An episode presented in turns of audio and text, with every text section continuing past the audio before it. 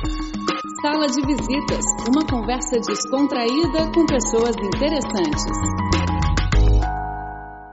Olá, bem-vindos ao programa Sala de Visitas. Hoje nós vamos continuar a nossa entrevista com a Raquel dos Santos de Araújo, que está aqui na China para aprender mandarim e continuar praticando artes marciais. Na semana passada nós conversamos sobre Kung Fu, vamos continuar conversando sobre Kung Fu, Wushu tradicional e as experiências da Raquel em competições. Né, Raquel? Você já esteve aqui na China participando de, de competições. Conta pra gente como é que foi essa experiência. Ai, foi maravilhoso. A primeira vez que eu vim pra cá foi em 2012, foi em Huangshan, foi maravilhoso. Não só por ter vindo pra China, mas todo o processo. Pra, até chegar aqui foi, foi lindo, Rafael, porque eu não tinha condições de vir pra cá, não tinha condições financeiras. Eu tinha o título no Brasil, eu tinha a minha vaga, mas eu não tinha condições financeiras para vir para cá. Qual o título que você, que você conquistou no Brasil? Sou campeã brasileira. Você é campeã brasileira? Sou campeã brasileira da minha categoria. Que é a categoria adulto, feminino. E aí tem armas, que é uma arma que você pratica. E mãos, que mãos livre. E aí quando eu vim pra cá, eu não tinha condições. Mas eu fiz cupcake. Como vendi. é que foi essa história? Você começou a produzir cupcake para vender. Isso. E com dinheiro você ia comprar passagem e pagar suas despesas para cá. Exatamente. Então eu fiz bastante cupcake, vendi nos campeonatos, vendi nas proximidades de casa, na academia. Vendi mais de mil cupcake. Vendi bastante. Fazia por encomenda, entrega? Fazia por encomenda, entregava. O pessoal do Kung Fu me ajudou bastante. Nós fizemos um brechó também na academia. Então, todas as pessoas que, que me ajudaram, eu também já agradeço já desde já. Cada um deu uma peça de roupa nova, a gente fez um brechó. Desse brechó também surgiu dinheiro e eu consegui pagar minha viagem. Então, eu já, o meu sonho já foi realizado desde aí. Que já é. foi ter conseguido ter vir para cá vir mesmo. Pra cá. Porque mesmo... você não tinha um incentivo naquele momento, um patrocínio? Não. No Brasil, assim como em outros países, a gente tem uma grande dificuldade de, de patrocínio. Mas isso não me desanimou. Então, eu corri atrás para realizar o meu sonho, que era defender não só o Kung Fu, mas eu, eu amo meu país. Então, eu vim defender a minha bandeira aqui do outro lado. E só por curiosidade, você, onde que você fazia esses cupcakes? Tinha uma cozinha especial? Você fazia Tinha, em casa? Tinha, a cozinha da minha mãe. Ah, é? É, a cozinha da minha mãe, eu tomei conta, então agradeço, porque eu tomei conta mesmo da geladeira, do fogão, das mesas. Onde eu podia colocar cupcake, tava lá. Ela me ajudou bastante também na, na produção Do, dos cupcakes. dos cupcakes.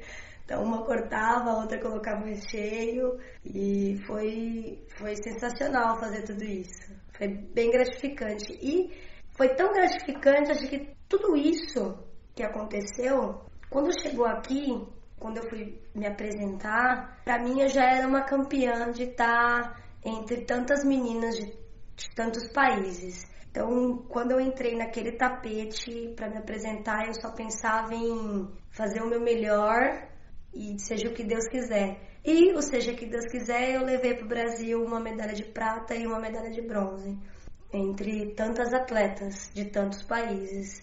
Me deixou muito orgulhosa de tudo, né? Desde o início até aqui. Foi uma vencedora desde o começo. É.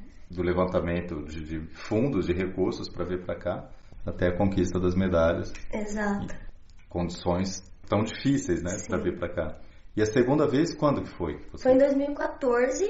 Cada um é de um jeito. Esse eu me senti abençoada nesse, nesse campeonato, porque a gente se apresentou nos pés de um Buda. Então a gente se apresentava e quando você olhava para o lado, tinha um Buda gigantesco. É, é inexplicável. Parece é uma energia muito boa que circula. As amizades que a gente faz é, com os outros países. A medalha é consequência, né? Eu penso assim. Eu vou, eu vou sempre fazer o meu melhor. Então, se eu ganhar, vai ser sempre muito bom. Não vou estar sendo hipócrita dizendo para você que não. É sempre muito bom ganhar, mas o contexto não é esse. Sempre que eu vou, eu faço muitas amizades e conheço várias pessoas, várias histórias bacanas que são motivadoras para você não desistir mesmo. Não é só a minha história que foi difícil para chegar na China. Teve várias outras pessoas também que tiveram suas dificuldades. Mas felizmente em 2014 eu também levei para o Brasil mais duas medalhas. Ah, é? Uma prata e uma bronze outra vez. Tentando melhorar sempre, mas levei novamente prata e bronze para casa. Que legal, que bacana. E as principais competições dessa modalidade são na China mesmo? São. Os mundiais tendem a ser sempre na China. Talvez a do ano de 2019, que é ano que vem, seja na Índia, se não ou Indonésia, mas tende a ser na China. Normalmente as, Normalmente, as principais competições. As principais competições mundiais assim ocorrem na China. E vem competidores do mundo inteiro. Do mundo inteiro. Essa última vez que eu competi agora, em 2017, na minha categoria eu tinha 17 meninas Uh, tinha Rússia, Itália, tinha França, tinha Cazaquistão, Hong Kong, Taiwan, México, Colômbia, ah, enfim, eram muitos países. Essa diversidade era uma diversidade enorme, mas você olhar na fila e ver que tem um monte de menina ali tentando fazer o seu melhor é maravilhoso. E como que foi o resultado em 2017? Porque já em 2012, 2014 você já, já tinha acumulado quatro medalhas. Você ainda ganhou mais medalha em 2017? 2017 eu ganhei de novo uma prata e uma bronze. Ah, é? Sim, só mudou a categoria que eu ganhei a prata e a categoria que eu ganhei o bronze. Mas em 2014 também eu competi no Templo Shaolin. Foi uma competição que o Templo Shaolin organiza e aí eu ganhei duas medalhas de ouro. Lá eu ganhei Sim. duas medalhas de ouro. Então, no total, você já tem oito medalhas conquistadas na China. Aqui na China, oito medalhas. Duas de ouro no Templo Shaolin, é, o templo mais, do... mais famoso do Isso, do a, o campeonato foi nas, na proximidade, assim. Ah, mas foi maravilhoso. E no Brasil tem bastante, bastante praticante de Wushu? Tem bastante praticante, principalmente em São Paulo. Em São Paulo? Em São Paulo tem muito praticante de Kung Fu, muito. Acho que a maior delegação do Brasil é a de São Paulo. Com certeza. Além de que é o estado mais populoso do Brasil, Sim. é normal. Ah, eu morava em Brasília e também tinha um competidores lá de Brasília, é, como a, a Paula Amidani, que era, né, que, que era bastante conhecida. Inclusive tem alguns brasilienses aqui também. Ah, é? Sim. Interessante. Agora vamos parar de falar um pouquinho de Kung Fu e falar das suas outras atividades. Você tem um trabalho que é muito bacana em São Paulo, que você conta histórias. Isso. Tenho um grupo, né, que se chama De Repente Histórias e Outras Artes, que é composto por um amigo meu, eu e mais um rapaz. Nós contamos histórias na rua. Eu sou formada em palhaço, então eu faço uma clown chamada Kekel. A gente cria histórias conta e eu faço a interpretação daquela história junto com, com as crianças, com quem estiver escutando a história naquele momento. Então, eu vou usar do movimento corporal daquelas pessoas que estão ali para fazer uma intervenção com Entendi. a história e a pessoa. A gente faz essas contações de história em espaços públicos, porque é, é uma ação gratuita, né? Então é para todos é maravilhoso, Rafael. Eu, é outra profissão que eu amo muito. Assim, não dá para perguntar qual você prefere mais, porque eu já não consigo responder. Mas se o público tem. São pessoas que estão na rua, que estão passando, às vezes que moram nas ruas também? Isso, são pessoas que estão passando, ou são pessoas que já, já moram ali. Então, por exemplo, a gente faz no elevado Costa e Silva, o famoso Minhocão, que é o nosso futuro parque Minhocão. Então a gente monta como se fosse uma arena, né, um teatro arena. E aí eles sentam e a gente faz a contação de história. A gente costuma publicar isso nas redes sociais, tentando avisar. É, a gente chega um pouco antes e coloca placas indicando que vai ter contação, horário. para que o pessoal possa ter essa experiência. E como que é a reação, a aceitação das pessoas? É...